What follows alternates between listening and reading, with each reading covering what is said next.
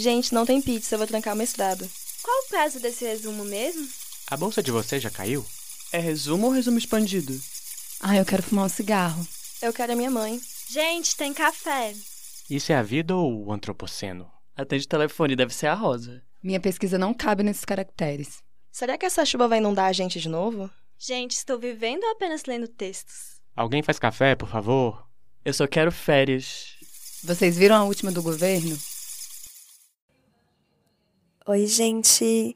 Está no ar mais um episódio de Conversas da Cata, no seu podcast de antropologia mais irreverente. Comigo, Marina Fonseca, mestrando em antropologia aqui pela PPGás da UNB. E comigo, Ana Carol Oliveira, também mestrando em antropologia pela UNB.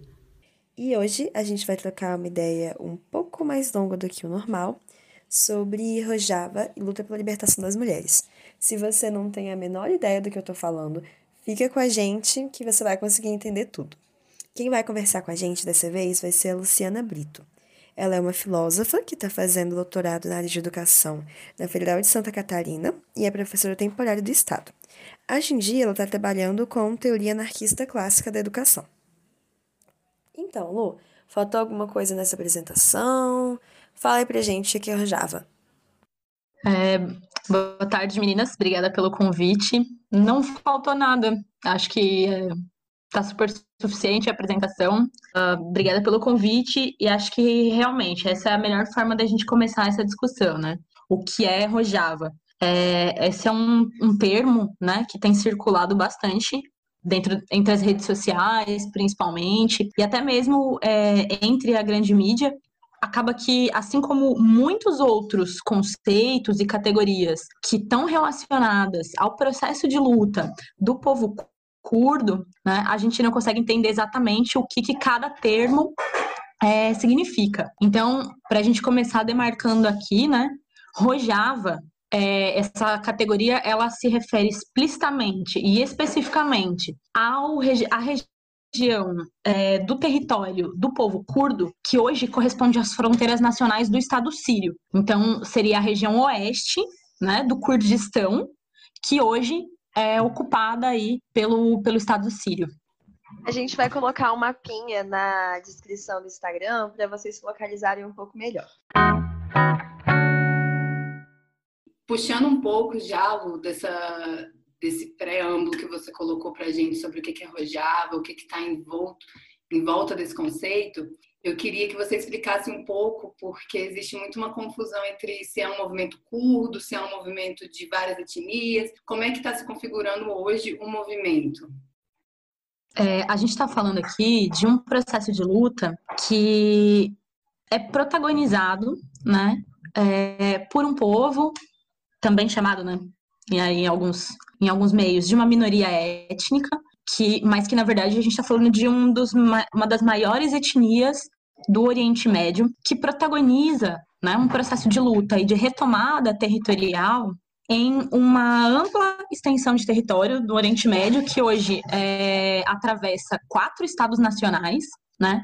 E em um processo que é profundamente pluriétnico porque apesar de a gente estar tá falando de, das, dos levantes, né, e tentativas é, militares, políticas e econômicas de retomada de um território que é conhecido como Kurdistão, né, esse processo não é um processo exclusivamente é, levado a cabo por curdos muitas outras, muitos outros grupos étnicos e grupos religiosos têm tomado parte é, desse levantamento na região. Então é bastante importante entender aí esse caráter também pluriétnico. Mas a gente é, costuma, né, é, se referir a esse processo como Revolução Curda, pelo caráter de protagonismo que o povo curdo, e mais especificamente que as organizações políticas curdas, é, ocuparam e continuam ocupando né, no desenrolar desses eventos aí na região. Agora que a gente teve esse panorama mais geral do que, que é o que a gente está falando, eu acho que seria importante você explicar mais ou menos para gente como você chegou nessa pesquisa. Como a gente falou de início, que você trabalha com teoria anarquista clássica, então, essa não é seu tema de pesquisa acadêmico, mas como é que você chegou para estudar isso? Exatamente. É... eu não, não tenho né, a questão curda como meu objeto de estudo principal, principalmente como não é o meu objeto de pesquisa no momento, mas não dá para dizer que não existem relações entre eles, né? Justamente porque eu estudo é, o que eu estou chamando de teoria anarquista clássica da educação, a gente está falando de discussões e projetos educacionais que foram forjados entre o movimento internacional de trabalhadores né, ao longo do século XIX e que tinham o internacionalismo e a solidariedade de classe como base né, dessas elaborações a respeito da educação. Então, o internacionalismo e a solidariedade internacional como princípios, né, foram é, talvez aí o eixo condutor que me aproximaram é, dos debates é, a respeito da questão curda e principalmente por tomar, ter podido tomar contato com as iniciativas dos diferentes comitês de solidariedade que se organizaram, né, é, aqui no Brasil, comitês de solidariedade ao Kurdistão, que cumpriram um papel importantíssimo e cumprem ainda, né, de divulgação aqui no Brasil das campanhas é, dos internacionalistas curdos e acho que talvez a primeira delas que eu tenha tomado contato foi a campanha é, pela liberdade do Abdullah Öcalan, que é o mentor político e ideológico do PKK, do Partido dos Trabalhadores do Kurdistão. E principalmente, é claro, por conta dessas redes né, de, de internacionalistas, enfim, de divulgação internacional de, de povos insurgentes, a gente pôde, principalmente aí a partir de 2014, é, tomar contato com, os, com as informações que chegavam aqui até o Brasil, né, sobre os eventos justamente da fundação né, dessa Federação Autônoma de Rojava a partir de 2014. Então é muito interessante ver como você juntou a sua militância com também a sua pesquisa, que acho que é um objetivo que a gente tem que ter aí constante. Você já até comentou um pouco aí sobre uma liderança né, filosófica, política, que tem muita importância para o movimento como um todo, e falou um pouco da questão política. Eu queria então que a gente entrasse nesse primeiro bloco, que a gente está chamando aqui de um primeiro bloco de debate, é, justamente sobre essa questão mais política e da ideia de democracia. Eu sei, a gente viu no artigo que você compartilhou, que vai estar depois no link do episódio, então vocês. Então, depois que vocês ouvirem todo o episódio, vocês vão na descrição, clicam no link para ver o artigo que a Lu publicou, que é super instrutivo e que foi o que deu início a essa ideia de fazer o episódio. Mas no artigo e nessa sua fala, você já começou a comentar um pouco de como é a situação política lá. Então, a gente queria que você falasse um pouco para a gente o que é essa ideia de confederalismo democrático que parece nortear hoje muito das decisões da estrutura política geral dessa região. Começamos com uma pergunta fácil, né? É, então, acho que é importante dizer, né, que apesar de eu não estar tá pesquisando esse tema no momento, tem vários pesquisadores no Brasil que estão se dedicando a produzir trabalhos de muita qualidade sobre o tema, né? Então já tem hoje relativamente um conjunto bem interessante de artigos, pesquisas, dissertações e teses produzidas sobre a questão curda. Então, é, para os pesquisadores interessados aí, tem muito material que pode oferecer um bom panorama para uma compreensão mais profunda né, desses temas que agora a gente vai colocar aqui de maneira é, relativamente superficial, né, por conta do, do limite de tempo, enfim. É, realmente, esse conceito de confederalismo democrático ele é um conceito chave para compreender os reais contornos do processo curdo.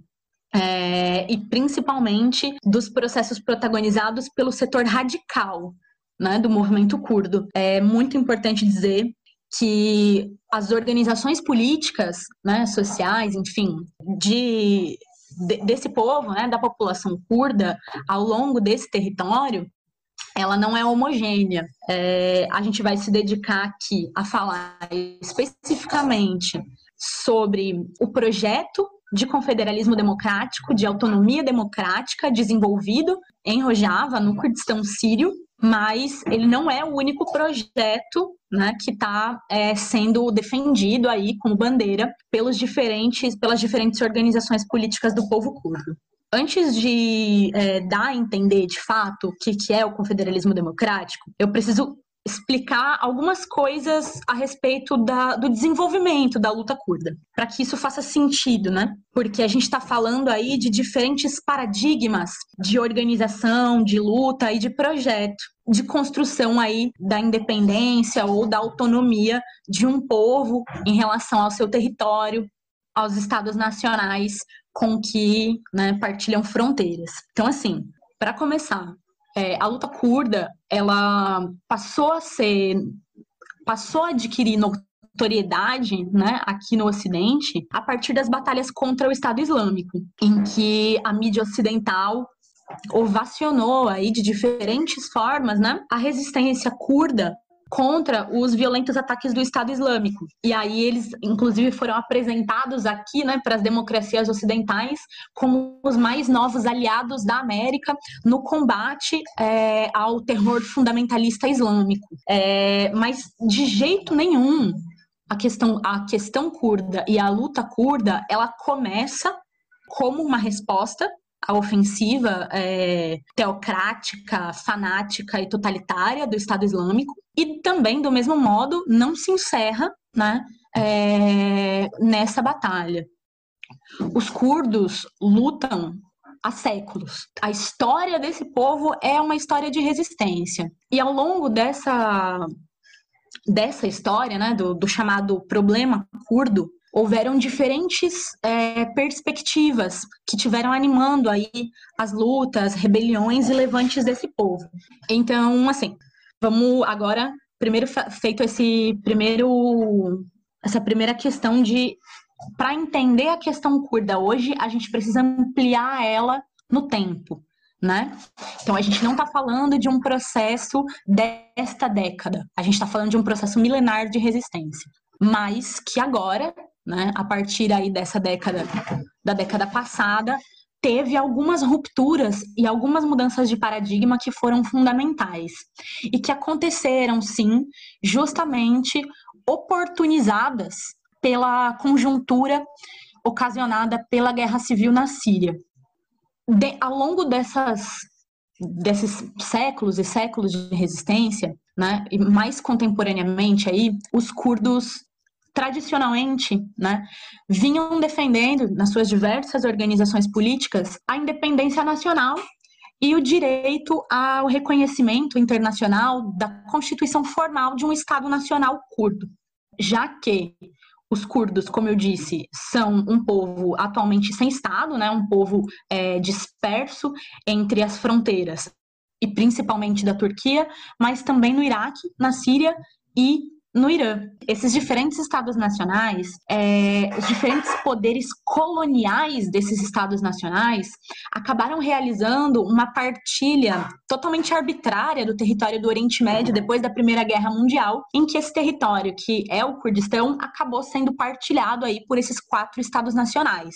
Esses estados nacionais é, têm um interesse absolutamente e profundamente econômico, né, como está na origem dos diversos processos coloniais, porque a gente está falando de uma região absolutamente rica em recursos naturais, terras muito férteis e imensas jazidas de gás e de petróleo.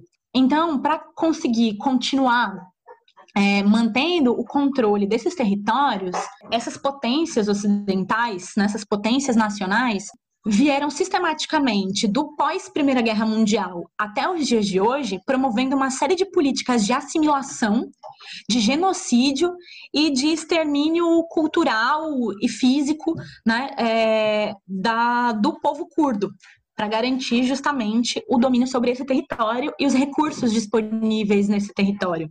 A Turquia, por exemplo, acho que é, dá para entender muito bem o que eu estou chamando aqui né, de, de genocídio e políticas de assimilação, quando, por exemplo, a gente observa o exemplo da Turquia, em que logo nos primeiros anos aí da República, o governo turco baniu né, todas as escolas, associações, publicações, todas as iniciativas é, em idioma curdo. Se proibiu, inclusive, o uso da palavra curdo. Além disso, o Código Penal turco é, proibiu já ali desde os anos 20 organizações e propaganda que pudessem destruir ou enfraquecer os sentimentos nacionalistas. E dessa forma, todas as expressões da identidade curda, inclusive a literatura, a música, como eu disse, né, o idioma, enfim, é, essas manifestações da identidade passaram a ser enquadradas como iniciativas terroristas que visavam é, destruir aí a unidade nacional é, dessas potências, principalmente da potência turca. Bom, é diante desse cenário né, de epistemicídio, de genocídio, que os curdos se levantam em luta contra esses estados nacionais. Tradicionalmente pautados aí pelo paradigma né, da formação de um Kurdistão independente. Um elemento super importante dentro desse processo é que no final dos anos 70 surge o PKK, o Partido dos Trabalhadores do Kurdistão, é, fundado aí por Abdullah Öcalan e outros é, jovens curdos e turcos na Turquia. Nesse momento, o partido tinha uma orientação marxista-leninista clássica, né, buscando aí é, a realizar uma revolução nacional democrática para a garantia da autonomia regional. Com o desenvolvimento da luta e com a intensificação da repressão desses estados nacionais, os meios legais é, de atuação desse movimento nacional, nacionalista curdo, eles foram se esgotando, o que levou é, o PKK especificamente, mas não exclusivamente, a optar na década de 80 pela resistência armada, com a formação de um exército de guerrilha contra a repressão turca.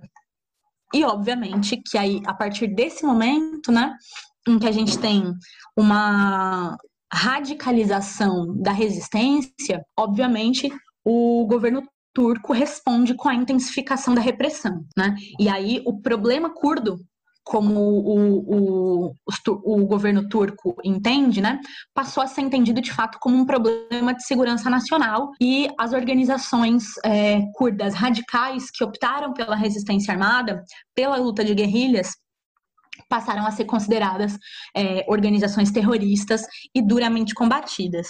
Ao longo desse processo, né, de, do movimento de guerrilha, essa concepção não foi uma concepção de isolamento, né, de uma guerra de guerrilhas isolada, né, da organização é, da população em movimentos de massa, em organizações públicas, é, de, de luta por direito civil, enfim. Então, ao mesmo tempo em que o PKK promoveu um movimento de guerrilha, né, um destacamento militar de combatentes guerrilheiros, mas também um braço político público de massas né, que inclusive é, supera em muito o tamanho né, dos, dos destacamentos militares. Então, a gente está falando aí e que em um período muito curto de tempo, o PKK, esse partido, ele evoluiu de uma pequena organizaçãozinha clandestina para um movimento né, de massas de caráter transnacional que organiza milhares é, de curdos não somente mais na Turquia, mas em boa parte do território do Kurdistão e em diferentes países da Europa também. É, sem dúvida, o PKK é o principal ator político, né, hoje nessa discussão sobre a causa curda. Inclusive, tendo o seu fundador, o Abdullah Öcalan, reconhecido por boa parte dos curdos no mundo todo como uma liderança política e filosófica legítima. Então, quer dizer que, tipo, vale, desde os anos 70 você tem essa organização, formação de grupos de guerrilha, formação de partidos de massas, e que, no final das contas, a gente só tem conhecimento disso no Ocidente quando, de alguma forma, está influenciando Estados Unidos e petróleo. Então, eu queria que você continuasse falando um pouco mais para a gente nesse período da década de 70, pós toda a criação da ONU, todo esse movimento para a libertação nacional e tal, como que isso vem se encaminhando hoje para o que existe hoje naquela região, né? Que você está dando todo esse panorama, mas a gente sabe que a, a questão atual hoje está em, volta de outras outras disputas também, né? Com outras ferramentas, tecnologia e etc. Realmente, esse histórico ele é muito, muito importante, porque o que hoje está acontecendo em torno dessa proposta do confederalismo democrático é um marco na história, talvez na história global. Acho que de fato esse histórico ele é muito importante, porque não só no Oriente Médio, mas globalmente existe um amplo histórico que criou um paradigma né, das, das chamadas lutas de libertação nacional. E hoje, é, o movimento radical curdo tem justamente rompido com ele. Esse é um processo que começa ali no final dos anos 90, quando o Abdullah Öcalan ele vai preso. Na prisão, ele começa a desenvolver um trabalho de revisão crítica da linha política do partido e do movimento é, de libertação nacional.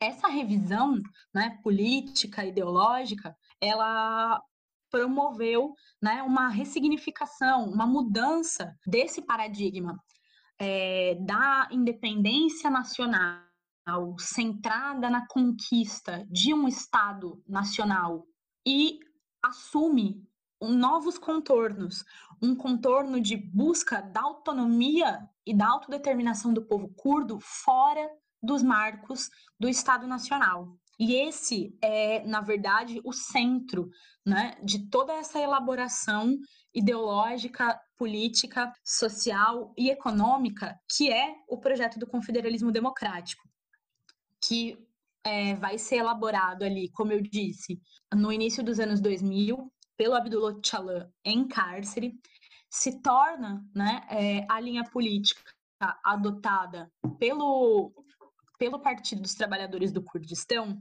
e é um, se constitui como um projeto, né, um projeto para o revolucionamento é, da sociedade curda e do Oriente Médio como um todo.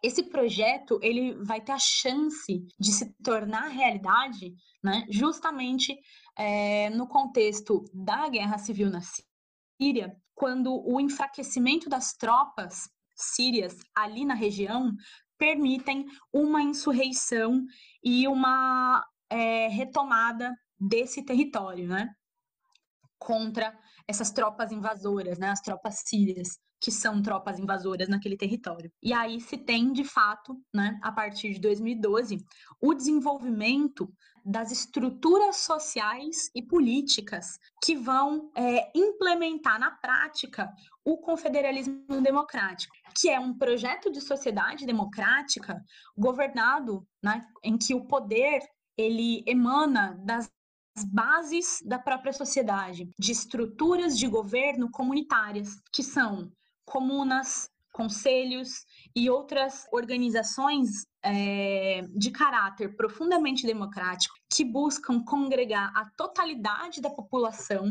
expressar a diversidade dessa população em uma estrutura social em que o poder é, tanto quanto possível, descentralizado. Justamente como uma ruptura, até epistemológica, né? com a relação do Estado Nacional com o exercício do poder político. O Estado Nacional, ele é sempre, né, por sua própria característica, totalizador, centralizador e homogeneizador. O confederalismo democrático, ao contrário, busca construir a autonomia dessa estrutura social a partir da diversidade, a partir da descentralização. Então, Lu, é uma coisa que acaba fugindo muito do que a gente está acostumada a, a ver sobre Estado. Que para a gente, normalmente, a ideia de democracia, de um Estado muito bem estabelecido, com a divisão de poderes, sempre andam em conjunto. Que meio que é isso que a gente entende como democracia, que é isso que é ensinado para a gente aqui no, no Ocidente. Então, a ideia do confederalismo democrático é trazer diríamos, uma democracia real, que quebra com essa democracia burguesa que a gente está inserido nas cidades ocidentais, com que nem o pessoal, hoje em dia a gente está vendo nas manifestações de direita, o pessoal com as plaquinhas, o poder emana do povo, sendo que isso está na Constituição, mas não é assim que acontece. Então, no confederalismo democrático, é como se dessa vez o poder realmente emanasse do povo e esse poder fosse exercido pelo povo. Então, que você falou que são conselhos, que são estruturas de governo comunitárias. A primeira coisa que me vem em mente aqui são as estruturas que eram pensadas durante a Guerra Civil Espanhola para um momento pós-evolucionário.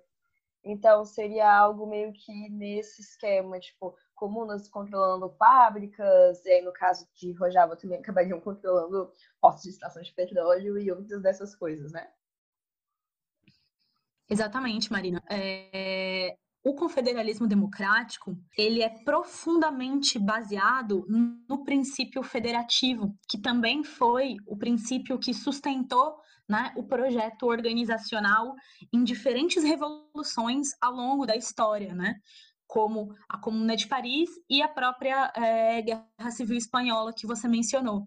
O PKK, nesse processo aí de revisão, né, de abandono da, do projeto é, de revolução nacional mar, tradicionalmente marxista-leninista, começa-se a ser incorporado né, dentro do, desse escopo aí das ideias do partido outras referências, entre elas o próprio anarquismo, que vai oferecer é, essa ideia do princípio federativo, da unidade baseada na diversidade e não uma unidade baseada na centralização de um poder que se impõe de cima para baixo, como é a forma de exercício do poder do Estado Nacional tradicionalmente, né? E aí, na, de maneira prática, né, a gente tem isso hoje formalizado na Constituição Federativa de Rojava. Rojava, é, esse território aí, né, é, do Kurdistão sírio, tem três cantões. Esses cantões, eles são politicamente autônomos entre eles, mas eles se confederam, né? São os cantões Siziri, Kobani, que talvez tenha sido aí o que ficou mais famoso aqui pra gente, e Afrin. Em cada cantão desse, a gente tem um sistema de comunas que elegem representantes para conselhos populares, que elegem, né, é, representantes para instâncias aí cada vez mais gerais. É um sistema de democracia direta, completamente assembleário, em que, por exemplo, todos aqueles que vivem em um determinado bairro, uma determinada vila, ou que trabalham em um determinado é, lote de terra, ou num, né, numa, enfim, numa escola, ou mesmo um grupo religioso, enfim, tem direito de voz e de voto, né? E atuam diretamente é, exercendo por suas próprias mãos o poder político nessa estrutura. Pois é, Lu, você comentando sobre todo esse processo de, da ideia, né, que está em torno do confederalismo democrático, que está para além da política, né, é, eu fiquei refletindo bastante também sobre a, a conjunção, a junção de democracia e Estado, né? Porque a gente vive hoje numa, num contexto global que parece não existir outras possibilidades de administração política, de vivência em sociedade, na verdade. Parece que viver em sociedade e conseguir ter um, um processo de manejo dos recursos, do que é disponível para todos, tem que passar por uma estrutura política estatal hierárquica que a gente sabe também que é patriarcal, né? Historicamente falando. Então, toda a sua junção me traz à mente que não é contra o Estado, né? É a ideia de é uma outra ideia. Eu queria que você explorasse um pouco mais essa questão de como que seria um Estado, então. Você falou de toda a mudança que teve, que não é mais a, a ideia de ter um Estado curdo e etc como é, quais são as bases políticas para que isso funcione, né? Ainda mais no contexto pluriétnico. Pois é. é às vezes soa até difícil, né, para a gente no Ocidente, é, educado politicamente nos marcos da modernidade ocidental, que é profundamente, né, é, baseada na ideia do sistema né, internacional capitalista, do sistema interestatal capitalista, até fica difícil para a gente conseguir compreender qual é a relação né, desse projeto da autonomia federativa né, de Rojava com, com o poder, com o Estado e com a economia. De fato, como os próprios curdos afirmam, o confederalismo democrático ele é um projeto anti-estatal, anticapitalista e antipatriarcal. É, a gente não está falando da construção de um projeto é, de autonomia que ele simplesmente é alheio ao Estado Nacional turco ou ao Estado Nacional sírio. Ao contrário, eles não, não são projeto, não é um projeto de autonomia alheio à existência desses estados, mas é um projeto de autonomia que necessariamente declara guerra contra eles, porque entende que não pode haver o livre exercício né, da identidade curda ou de qualquer outra identidade realmente livre nos marcos da opressão política representada por um Estado nacional. Então, necessariamente, para a efetivação de um projeto de vida livre, essa reorganização política tem que ser, no entendimento dessa população, na sua experiência e milenar de luta contra estados nacionais genocidas altamente militarizados, como é a Turquia, que tem o segundo maior exército da OTAN, esse projeto é um projeto é, de guerra política contra a forma Estado. Né? Então, não é simplesmente uh, algo alternativo e alheio, mas é um projeto que é frontalmente contra o Estado, assim como é frontalmente contra é, a centralização econômica, o capitalismo. Eu acho importante a gente deixar claro para a galera que está ouvindo que quando a gente diz guerra, a gente está dizendo guerra mesmo, não é guerra no sentido unicamente figurado. Obviamente, existe toda uma guerra simbólica no meio do rolê, guerra contra instituições, o que elas representam, mas a gente está falando de um conflito armado, a gente está falando de pessoas trocando tiros, a gente está falando de drone, a gente está falando de guerras que acontecem no século XXI.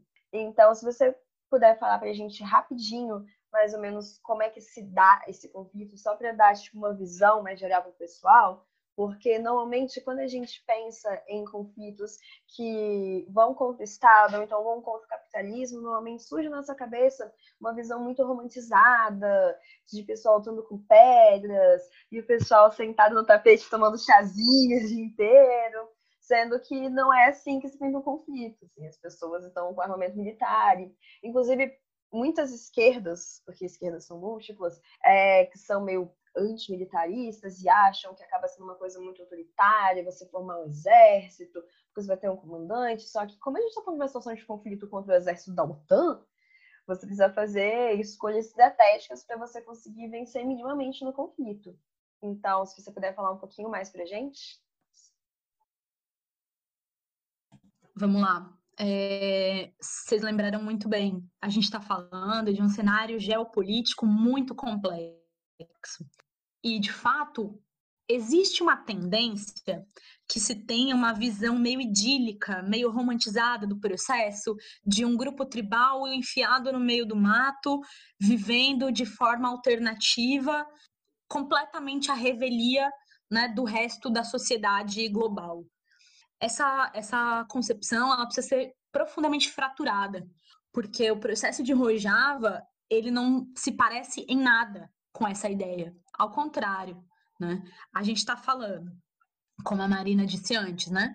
A gente está falando de um projeto que hoje é resultado de mais de 30 anos de luta por autonomia e de conflitos uh, profundamente sangrentos com estados nacionais totalitários, extremamente beligerantes. Enfim, como são todos os estados nacionais, mas principalmente aí com um, um empenho genocida aberto, escancarado em relação a esse povo que são que é entendido como uma ameaça nacional, né? Como um inimigo interno a ser completamente exterminado. Então não seria possível que esse projeto que tem de fato revolucionado é, as formas de produção da vida e de produção das subjetividades do povo curdo nessa região do Oriente Médio. E aí acho que depois a gente fala é, um pouco mais né, sobre as conquistas que essa, esse novo sistema político e econômico promoveu né, para essa sociedade, nada disso seria possível se não houvesse uma resistência tão forte quanto é quanto são os esforços de extermínio. A luta militar, ela é a condição de existência desse projeto de liberdade e de autonomia. É, desde os anos 80, quando a gente tem as, as, os primeiros levantamentos armados, os, os, primeiros levantamentos armados do povo curdo, é, as mulheres curdas têm um protagonismo bastante grande, justamente porque em uma região como é né, o Oriente Médio, por conta dos marcos que essas teocracias é, vão impor para as condições de vida desses grupos étnicos minoritários e principalmente para as mulheres desses grupos étnicos minoritários, a resistência pela força era é uma condição de existência, uma condição de sobrevivência desses grupos, né? Então resistir não é uma opção. Resistir é a única forma de sobreviver. Então, desde os anos 80, o movimento de mulheres curdas compreende isso. E essas mulheres ocupam os mais altos postos nas hierarquias militares dessa, é, desses destacamentos de guerrilha.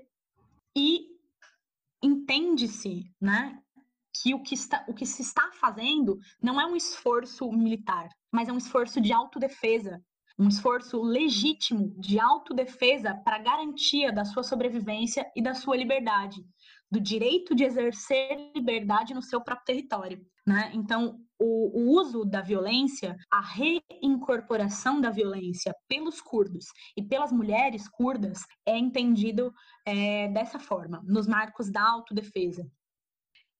Então, é claro que o desenvolvimento desse projeto revolucionário que acontece no contexto de guerra, né, no contexto de guerra é, contra estados nacionais, para que esse projeto exista, não seria possível simplesmente abrir mão das relações internacionais com os diferentes atores que se posicionam nessa disputa geopolítica em torno deste território, né? Disputa pelo controle deste território, pelo exercício do poder sobre os seres humanos e sobre os recursos naturais disponíveis nessa região. Então, os curdos, eles têm uma relação bastante pragmática com diferentes atores é, nessa disputa geopolíticas, possuem aí um amplo aparato diplomático, porque a gente está falando aqui de uma guerra em todos os níveis e que, inclusive, é também uma guerra diplomática, né? É, diferentes estados nacionais consideram também as organizações curdas como terroristas, então existe uma disputa global pela narrativa do que significa o levantamento curdo hoje, o que significa a revolução curda. É, então existe todo esse esforço diplomático, essa guerra diplomática por essa narrativa, pela divulgação das realizações do confederalismo democrático, né, do movimento curdo radical. E essa, essa, é uma, essa é uma dimensão, e ela é profundamente importante na Europa, porque por conta dos próprios movimentos de guerra, aconteceu de, aconteceram diversas ondas de diáspora. Né? Existem milhões de curdos vivendo eh, em todo o mundo hoje. E todos esses curdos que não estão atualmente vivendo nesse território, eles também são parte né, dessa luta, é, através dos esforços diplomáticos, dos esforços internacionalistas, de solidariedade, de propaganda, enfim.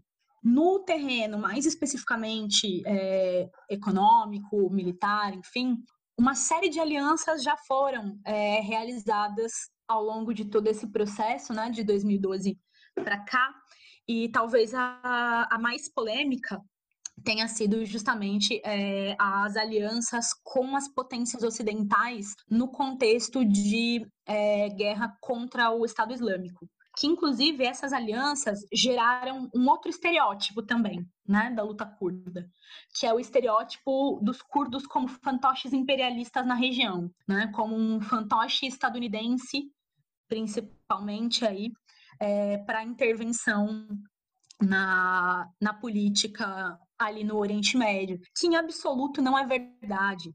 Os curdos se colocaram como uma força militar destacada que conseguiram é, as principais vitórias que obrigaram o recuo né, das tropas do, do Estado Islâmico. E isso sempre foi feito com um apoio muito é, ocasional e muito parcial dessas tropas é, ocidentais que se, se movem na região aí através desse discurso imperialista da necessidade de que as potências ocidentais realizem a sua cruzada pela realização da democracia no Oriente Médio, é, tradicionalmente bárbaro e não civilizado.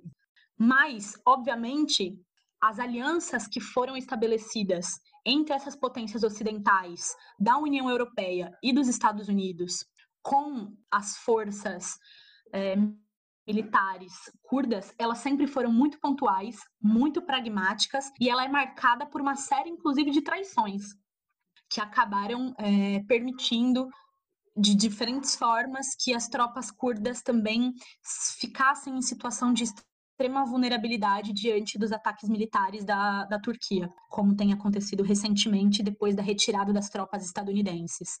É aquela coisa, né? Tem que enviar arma e dinheiro de algum lugar. E, Exatamente. Sim, dinheiro não dá em árvore, né? Exatamente. Não se combate drone com um pedaço de coco, né? Só uma pequena nota da produção de que, por causa desse episódio, fomos pesquisar sobre a origem dos cocos dos coqueiros, que no caso é do Sudeste Asiático, logo não temos cocos em Rojava, mas vocês conseguiram entender qual era a ideia central. Desmistificar essa ideia dessa falsa oposição, né, da civilização contra a barbárie, enfim, que está muito presente nos discursos das potências imperialistas, né? Falando em oposições, é, eu queria que a gente entrasse, então, no, no próximo bloco, que é que a gente vai discutir, então, outra oposição que existe muito no imaginário, que é a oposição de mulher e guerra, armas, instrumentos bélicos, né? Então, a gente tem todo um movimento de feministas internacionais que tem a ideia de libertação das mulheres, mas que dificilmente conseguem entender e conseguem expor que mulher e arma, mulher e violência não estão opostas. A gente acaba colocando é, a ideia de mulher, né, que também existem várias, várias noções que poderiam caber nesse conceito, assim, não é universal, mas a gente faz essa oposição de uma forma muito drástica de, e que gera muitos impactos negativos até para esse processo de libertação das mulheres. E aí eu queria que você explorasse um pouco como é que é essa vivência das mulheres lá, da libertação e do controle, da democratização da violência, né? É, então, esse é de fato um tema bastante importante e relativamente polêmico. Existe uma cultura dentro da, da esquerda ocidental de um certo essencialismo né, que atribui às mulheres esse, esse lugar de, de distanciamento em relação é, ao uso da força. E não dá para ser a partir desse paradigma né, que a gente avalia, que a gente analisa é, a questão da relação das mulheres curdas com, com a violência armada. A gente está falando de mulheres que vivem em uma região do globo em que a opressão armada é a regra. Então, pegarem armas, na verdade, é essencial para a autodefesa de si, dos seus e do seu projeto, mas também como a via para tornar possível né, a transformação da, da sociedade. E está diretamente relacionada com os anseios, justamente, de transformar a posição que as mulheres ocupam né, nessa sociedade, especificamente a posição ocupada por elas ali naquela região no Oriente Médio. A gente está falando de mulheres que precisam aderir à luta armada para escapar de condições de vida absolutamente opressoras, mas que também escolhem aderir à luta armada para defender um movimento de libertação que é comprometido com, com a liberdade feminina já que a igualdade de gênero é um dos pilares desse projeto do confederalismo democrático, né?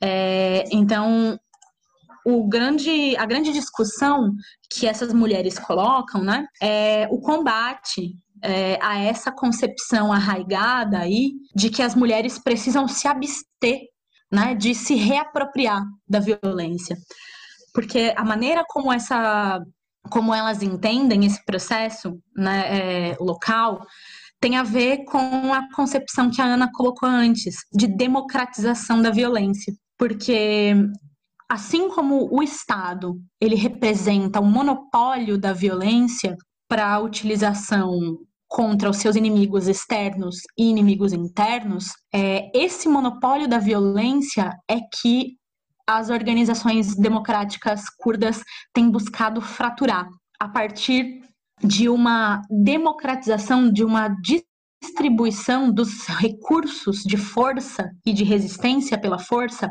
nos diferentes níveis da sociedade, desde a constituição de unidades militares, né, tropas, efetivamente, é, de combate às ameaças externas, é, como são as YPG e as YPJ, as unidades de defesa do povo e unidades de defesa da mulher, mas também no próprio nível comunitário, transformando a relação que a comunidade tem com a sua própria segurança, por exemplo, né? com a abolição das forças policiais como destacamentos que têm o monopólio da violência, separados da comunidade e intensificando o entendimento da autodefesa como uma tarefa comunitária, né? Que a, a segurança do povo tem que ser feita pelo próprio povo, mulheres, crianças e idosos. Então quer dizer é... que o mundo sem polícia é possível? Os curdos estão mostrando pra gente que sim. que sim, um mundo sem uma polícia do Estado é possível, sem dúvida. Além dessa questão da segurança pública, outro ponto que me chamou muita atenção nessa questão curda é a questão simbólica, né? Não tem como a gente passar por esse ponto, por esse movimento, tentar entender essa luta de libertação sem colocar também na mesa a questão da genealogia. Acho que fala assim, né? Genealogia? Isso. Corrige se não tiver. E eu queria então que a gente entrasse um pouco mais nessa dimensão simbólica, porque não tem como, né, ter uma estátua de um genocida sendo aplaudida e sendo vista todo dia pela, pelas pessoas na cidade, etc., isso causa um impacto simbólico mental mesmo na nossa compreensão do que, que é certo, do que, que é moralmente correto, digamos assim. Esse é um elemento fundamental, porque de fato o que está em curso né, é um projeto revolucionário que tem também a pretensão de transformar as consciências de sujeitos que foram educados a partir de estruturas sociais que eles entendem que precisam ser destruídas. Então, esses esforços da guerra simbólica, eles são fundamentais, sempre foram, né, para um povo que sempre precisou é, resistir para exercer uma identidade banida, né? uma identidade proibida, que teve todas as suas manifestações culturais criminalizadas de maneira muito dura. Então, essa, essa disputa né, pelo direito ao exercício da sua própria cultura, ela é fundamental e pela transformação da, das subjetividades também desses sujeitos, a construção de sujeitos revolucionados que levam a cabo um processo de revolucionamento da sociedade. E a genealogia é justamente é, a base desse anseio. Né? É, como a Ana colocou, a genealogia é um elemento que talvez não seja é, ainda tão conhecido quanto o confederalismo democrático, mas ela é justamente a sustentação né, epistemológica do confederalismo democrático enquanto projeto político-social. De fato, o nome estranho, né, para a gente, genealogia, é, uma, é um neologismo, né, é a junção da palavra din, que em Kurmandi significa mulher, e a palavra grega é logos, né, logia, que é discurso sobre algo. Então, literalmente, gineologia é o discurso sobre a mulher, né? É a ciência das mulheres. É um projeto né, de uma nova epistemologia sendo forjada no âmbito teórico e científico a partir das experiências das lutas práticas das mulheres, né? E como numa relação profundamente dialética, se é que a gente pode falar dessa forma, né? Entre a prática e a teoria, entre é, a experiência real e o discurso sobre essa experiência. Essa ciência das mulheres, ela primeiro, eu acho que fundamental, né, é que ela produz uma crítica do sistema patriarcal e também um novo modo de pensar e produzir ciência, que busca repensar principalmente as ciências sociais. É, a ideia da genealogia é um esforço coletivo, científico, de repensar, né, de fazer uma releitura sobre os saberes científicos e sobre a história, a própria história, né, entendendo que, em geral, é, a história das sociedades é a história dos vencedores e, em geral, esse lugar dos vencedores, que é aqueles que ocuparam os postos à frente dos estados nacionais e foram os grandes detentores de capital, foram homens. Então, a história contada por esses sujeitos, ela inviabiliza a história das mulheres e da resistência das mulheres, né? Então, por isso a genealogia ela busca construir um paradigma feminino para construir novas estruturas de conhecimento, tentando eliminar é, as relações de desigualdade de poder e de desigualdade de gênero que marcam é, a construção da ciência. Que, afinal de contas, a ciência é também luta de classes, né? Então, ela também precisa, ela também passa por um processo de disputa. Foi em vários momentos sobre luta das mulheres, pensamento feminino, mas em nenhum momento você usa a palavra feminismo. Então, é importante a gente deixar claro que as mulheres curdas, elas não se reivindicam enquanto feministas. Tem essa diferenciação aí do que, que é a luta das mulheres curdas e o que, que seria o feminismo. Porque, inclusive, tem a, a frase do matar o macho dominante. Se você lê isso no tweet, você vai achar que é a Rashfei. No caso, não é a Rashfei, é uma mulher curda. Como é que funciona isso aí? As curdas elas não só não dizem que o que elas estão construindo é o feminismo curdo, como elas abertamente dizem que não é.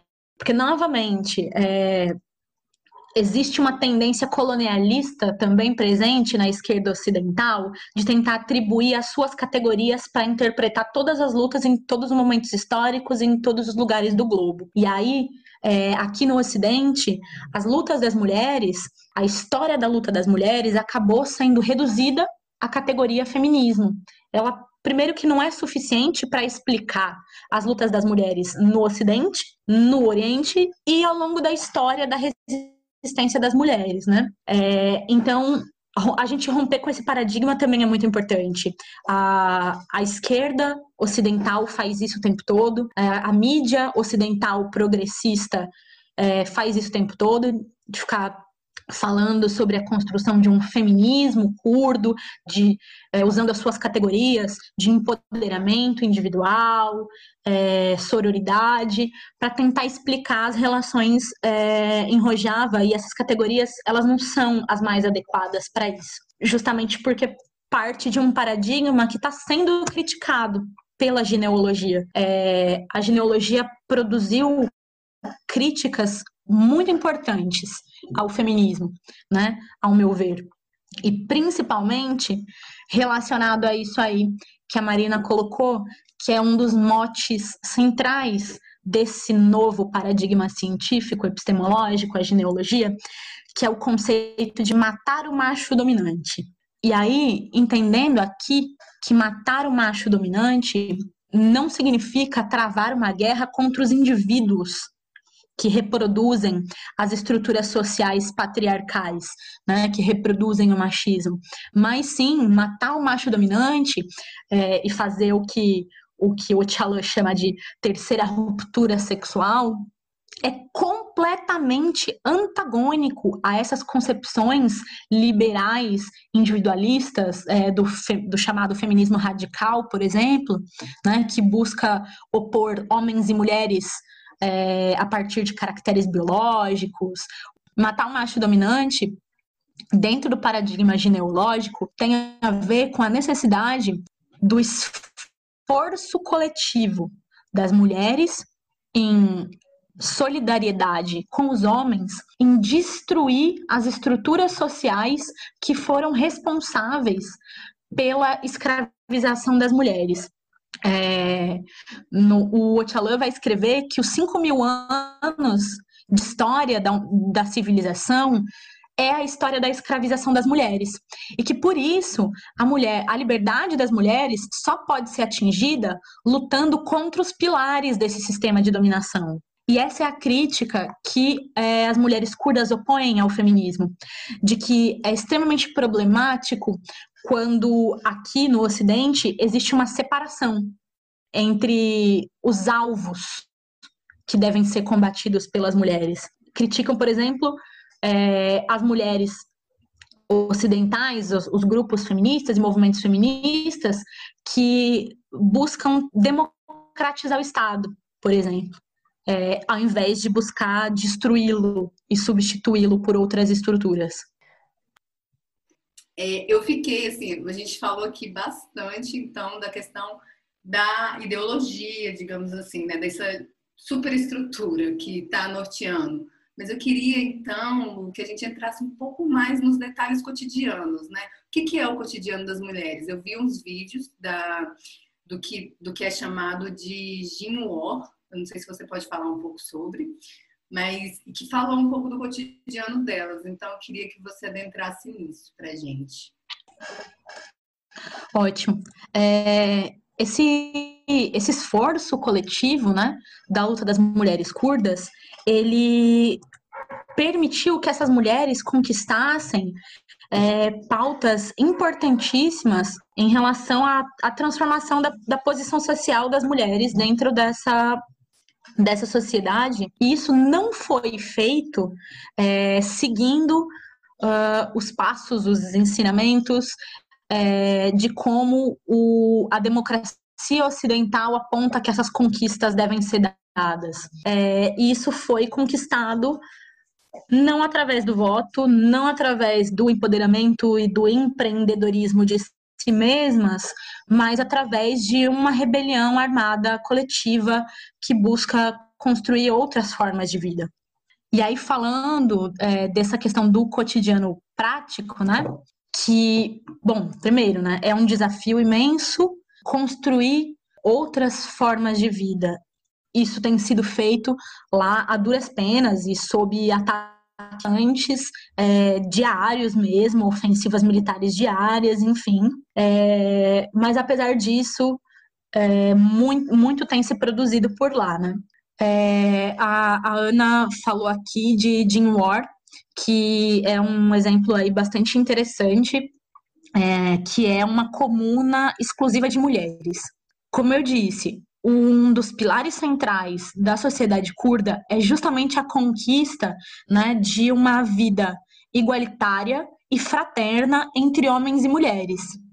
É, então, isso tem a ver com a criação, né, com a, a promoção é, das mulheres recuperando né, é, o, seu, o seu poder político, o seu poder econômico e ocupando lugares importantes na sociedade.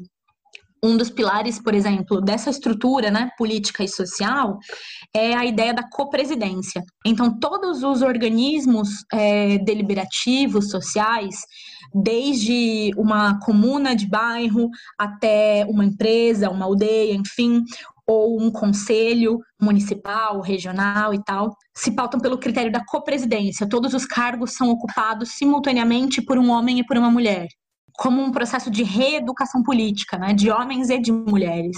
Então, esse esse pilar aí dessa convivência fraterna entre homens e mulheres é fundamental. E aí a gente tem também as iniciativas que são iniciativas exclusivas de mulheres. E talvez Jean Ward seja a mais expressiva delas. Mas também existem em todos os níveis da sociedade. Né? É, além da copresidência, existe toda uma estrutura de organizações especificamente de mulheres. Por exemplo, numa comuna, existem as assembleias mistas, mas também existem as assembleias exclusivas de mulheres. E essas assembleias de mulheres têm direito de veto, por exemplo, às deliberações das assembleias mistas que elas entendam que possam ferir, né, de alguma maneira, as conquistas que essas mulheres vêm tendo. Existem patrulhas exclusivamente femininas, é, enfim. Dinhor, essa comuna exclusivamente de mulheres, ela foi criada para receber né, é, mulheres não somente curdas, mas mulheres de todas as partes do mundo que foram de alguma maneira vitimadas pela guerra. Inicialmente, as vítimas do Estado Islâmico, que a gente é, viu ser amplamente noticiado que tinham é, as práticas bárbaras de escravização sexual, é, estupro, né, como arma de guerra, enfim. Então, essa comuna de mulheres, ela foi criada para receber essas vítimas de guerra, ou também é, mulheres que acabaram perdendo seus familiares é, vítimas ou do Estado Islâmico ou da Guerra Civil. É, e hoje recebe mulheres de todo o mundo que tenham um interesse em conviver com outras mulheres, é, produzindo sua vida de maneira completamente independente, se dedicando à agricultura, é, à educação, à saúde, a construir toda uma, todos os recursos necessários à produção e reprodução da vida de si mesmas e das próximas gerações, a partir dos marcos da coletividade, é, da abolição da propriedade privada e do exercício cotidiano dessa autonomia, da valorização da produção cultural, Acho que. Então a gente pode dizer que é impossível pensar Rojava sem pensar na, na potência das mulheres e, de certa forma, nas mulheres meio que ajudando a tocar tudo. Porque a gente acaba muitas vezes pensando nessa dicotomia de ai, ou as mulheres estão tocando processo, ou os homens estão tocando processo. E quando você fala, por exemplo, a questão da copresidência, você não tem nenhum nem outro, você tem tipo, uma tentativa de construção de um novo mundo em que você vai ter uma solidariedade de classe, vai ter uma solidariedade entre os povos e em nenhum momento elas deixam de reconhecer que o patriarcado existe e que, obviamente, esses homens que estão junto com elas no front também devem cometer erros cotidianos, sim, deve, vai soltar uns machismos aí à torta e direito, porque, querendo ou não, a gente foi socializado no meio disso. Mas foge da política de cancelamento que a gente tem no, na sociedade atual por uma tentativa Isso. de construção de solidariedade entre os povos. Eu não diria que a gente cobriu tudo, porque não tem como cobrir tudo, com certeza. Se a gente ficasse aqui, a gente ia até noite. Mas eu diria que a gente conseguiu trazer para esse episódio é, uma discussão muito boa sobre não só sobre o movimento em si, mas o que chamou mais atenção minha e da Marina, que é a questão das mulheres, né, do envolvimento das mulheres num, num, num processo de libertação nacional, digamos assim, né, mas que não congela a noção de ideia dentro do que a gente está compreendendo. E perceber que pensar em mulheres não é pensar exclusivamente em problemas de gênero. Pensar em mulheres é pensar na estrutura completa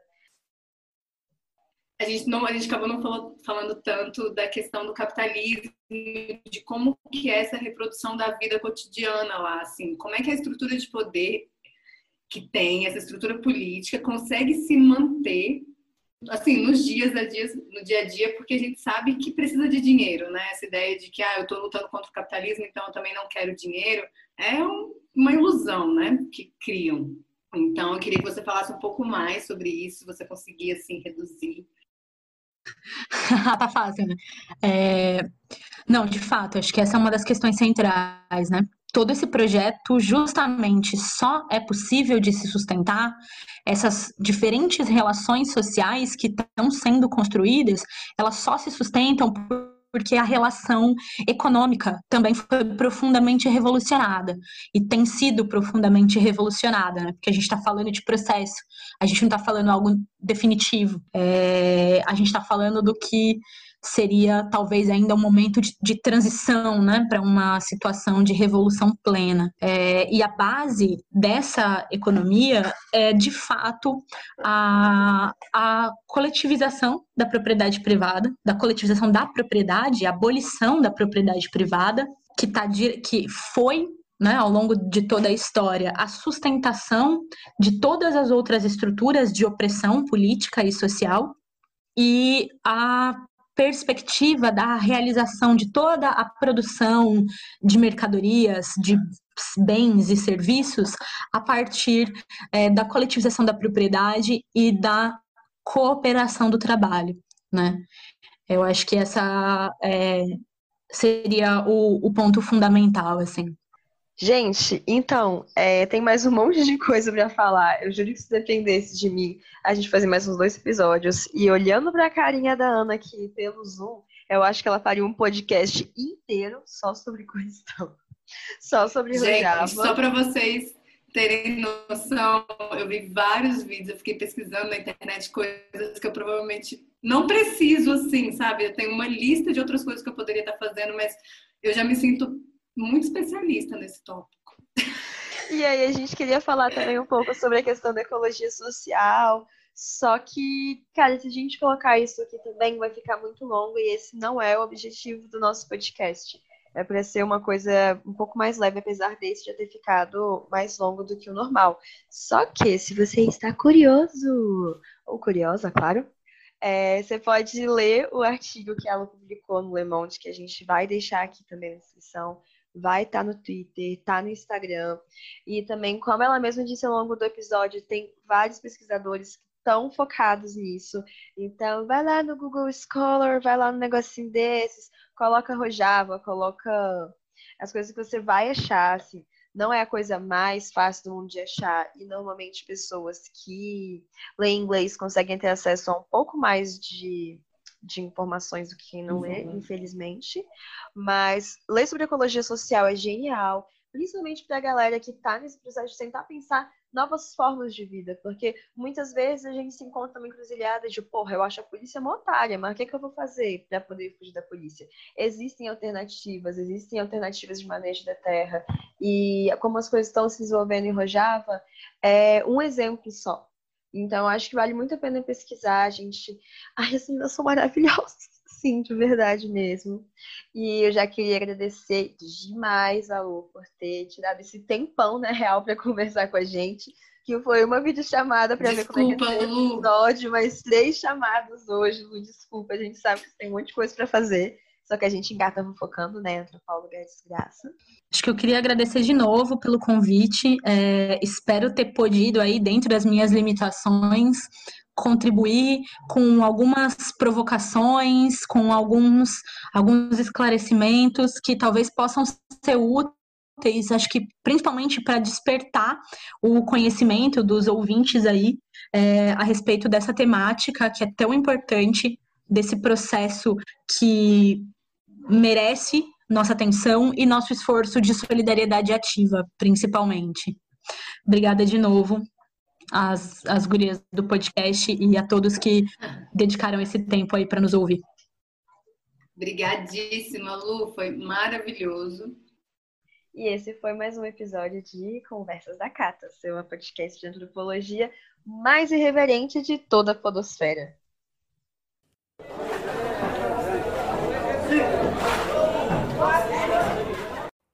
O podcast Conversas da Cata é uma iniciativa dos discentes da PPGás UNB com apoio da Rádio Ralacoco. Roteiro, produção e apresentação por Ana Carolina Oliveira e Marina Fonseca e edição de áudio por Marina Fonseca.